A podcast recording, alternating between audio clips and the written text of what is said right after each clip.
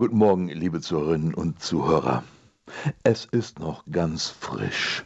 Es hat gerade erst begonnen, das neue Jahr. Und wie jedes Jahr haben wir als Kirche auch dieses Jahr mit dem Hochfest der Gottesmutter Maria begonnen. Sie ist da wohl wirklich so ein bisschen sowas wie das Tor ins neue Jahr, fast so, als würde sie uns an der Pforte zum neuen Jahr begrüßen, um dann tatsächlich auch mit uns hineinzugehen. Und da sind wir dann natürlich froh und stellen vieles und auch uns selbst immer wieder unter ihren Schutz und bitten sie immer wieder gerne um ihre Fürsprache und Hilfe. Aber da ist dann noch ein anderer Aspekt, der uns nicht immer gleich einfällt und den wir dann und wann auch aus dem Blick verlieren. Und vielleicht ist es auch hilfreich, das neue Jahr mit dem Hochfest der Gottesmutter Maria zu beginnen, um diesen Aspekt wieder neu in den Blick zu rücken. Der heilige Augustinus, der drückt das einmal so aus.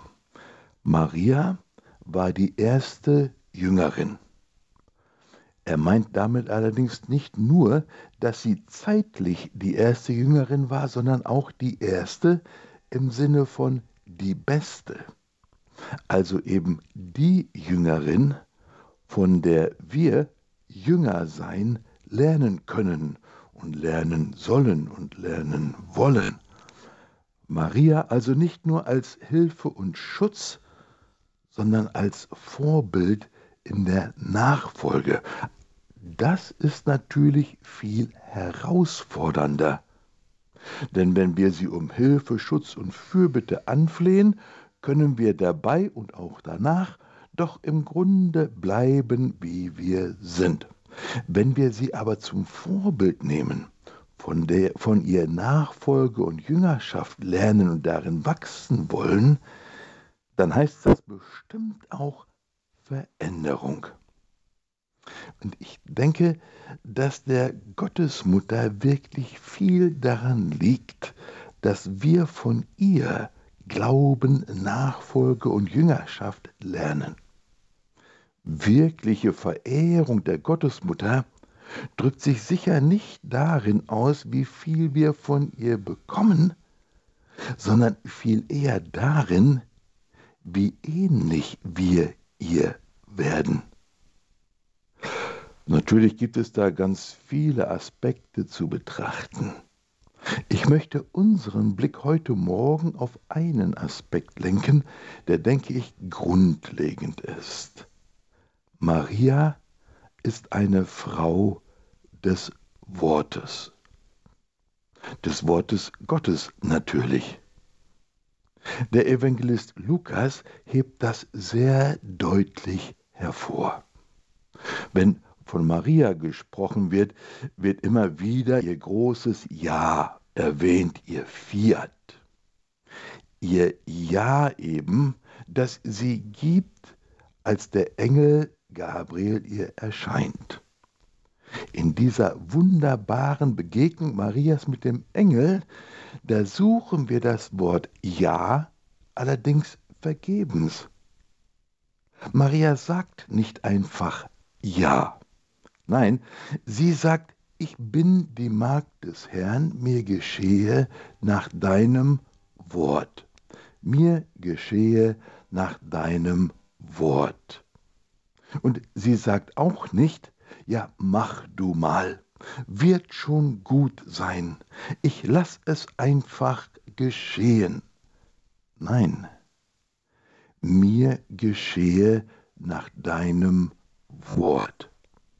Damit das aber überhaupt geschehen kann, muss sie das Wort erst einmal hören, wirklich hören, es aufnehmen, es wirklich aufnehmen.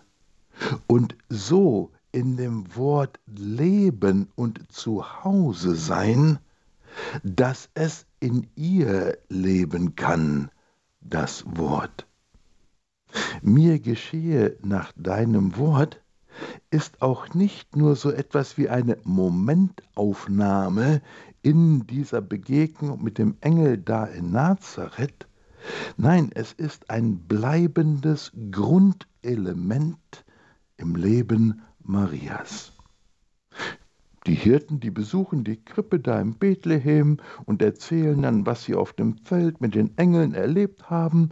Und dann heißt es dort, Maria aber bewahrte alle diese Worte und erwog sie in ihrem Herzen. Maria bewahrte die Worte, sie vergisst sie nicht einfach.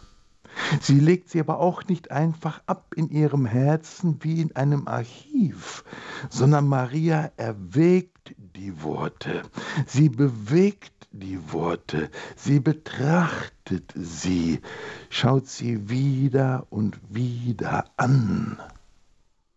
Und dann später, ganz am Ende der Begebenheit mit dem zwölfjährigen Jesus im Tempel, da heißt es dann noch einmal, seine Mutter bewahrte alle diese Worte in ihrem Herzen. Und auch dieses ganz großartige Magnificat, es besteht nur aus Zitaten aus dem sogenannten Alten Testament. Und auch da stellt der Evangelist Lukas deutlich heraus, wie sehr Maria eine Frau des Wortes Gottes ist.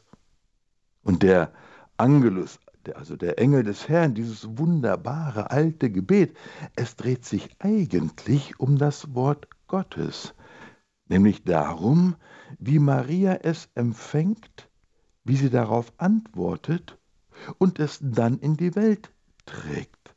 Es ist wie ein herrlicher Dreiklang der Nachfolge, ein Dreiklang der Jüngerschaft, das Wort Gottes empfangen, darauf antworten und es in die Welt tragen.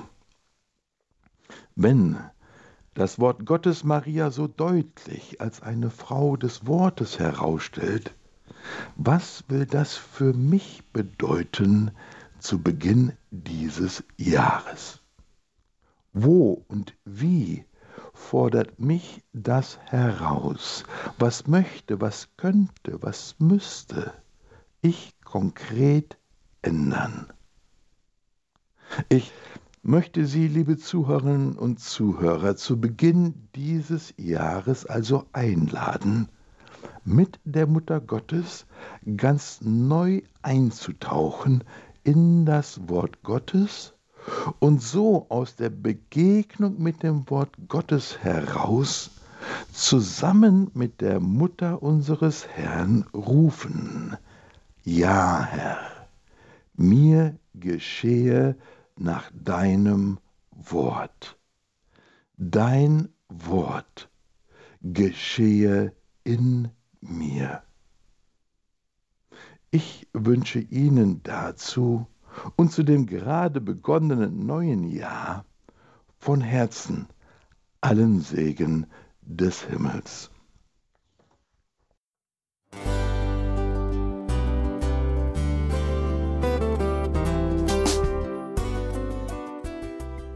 Liebe Zuhörerinnen und Zuhörer, vielen Dank, dass Sie unser CD- und Podcast-Angebot in Anspruch nehmen. Wir freuen uns, dass unsere Sendungen auf diese Weise verbreitet werden.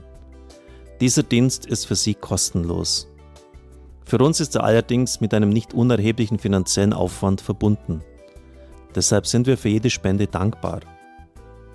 Alle Bankverbindungen unserer Spendenkontos können Sie über unsere Homepage horeb.org unter dem Menüpunkt Spenden einsehen. Dort besteht auch die Möglichkeit, online zu spenden. Natürlich nach den neuesten Sicherheitsstandards. Sie können diese Informationen auch bei unserem Hörerservice unter der Telefonnummer 08328 921 110 erfragen. Ich wiederhole die Rufnummer 08328 921 110. Vergelt's Gott für Ihre Unterstützung. Ihr Pfarrer Kocher.